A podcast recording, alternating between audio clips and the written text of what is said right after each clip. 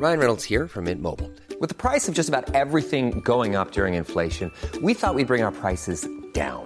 So to help us, we brought in a reverse auctioneer, which is apparently a thing. Mint Mobile unlimited premium wireless. Ready to get 30, 30, bit to get 30, bit to get 20, 20, 20, bit to get 20, 20, bit to get 15, 15, 15, 15 just 15 bucks a month. So, Give it a try at mintmobile.com slash switch.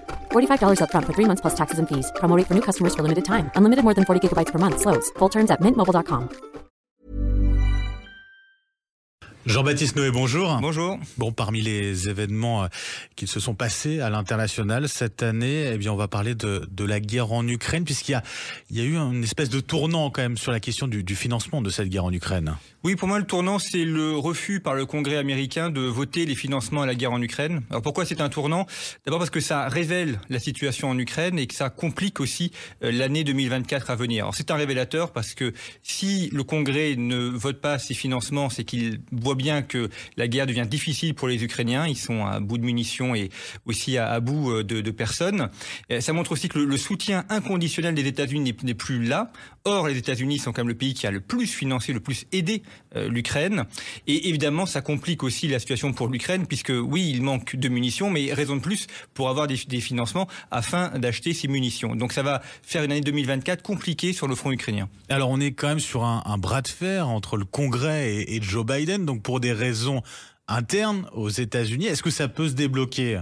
Alors c'est là aussi l'autre sujet, c'est qu'on voit comment des, des, questions internes aux États-Unis mmh. ont des répercussions mondiales. On est évidemment en période électorale, il y aura les élections présidentielles américaines en novembre 2024, et là on est donc en pré-campagne, et on retrouve en fait la, la, ligne de faille entre démocrates et républicains.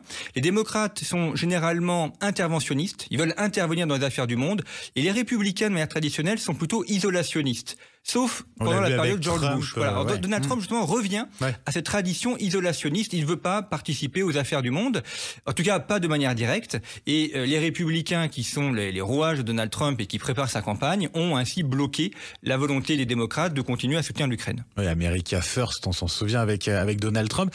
Ça, c'est pour le côté euh, américain. Et puis on voit qu'aussi en Europe, euh, la question de ces, ces financements euh, se pose. Alors là aussi, on a vu des, des tensions. Par exemple, la Pologne, Pologne voisine de l'Ukraine, qui euh, a elle aussi euh, exprimé des, des, réticences à donner des financements, et également des questions de d'équilibre européen, puisque l'Ukraine est un gros producteur agricole, et jusqu'à présent, les, les, céréales ou les, les, productions de volailles euh, ukrainiennes pouvaient venir librement en Europe.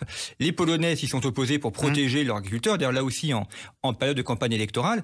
Et le même problème se pose aussi à la Hongrie, euh, la Hongrie qui est également réticente et ne veut pas que les productions agricoles ukrainiennes inondent le marché hongrois. Donc, ce que l'on voit, c'est qu'il y avait autrefois une unanimité des Européens autour de la question ukrainienne et qu'aujourd'hui, on revient à des logiques nationales où chaque État défend d'abord ses intérêts.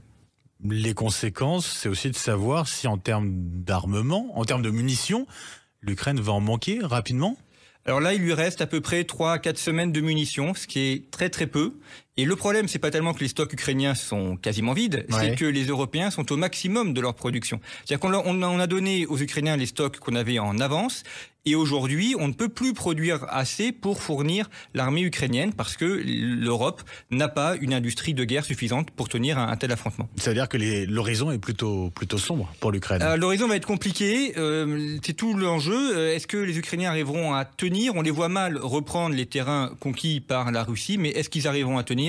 Ça, ça va être le grand enjeu des, des semaines de début 2024. Jean-Baptiste Noé, un grand merci. Merci à vous. Et bonne fête, bien sûr. Merci.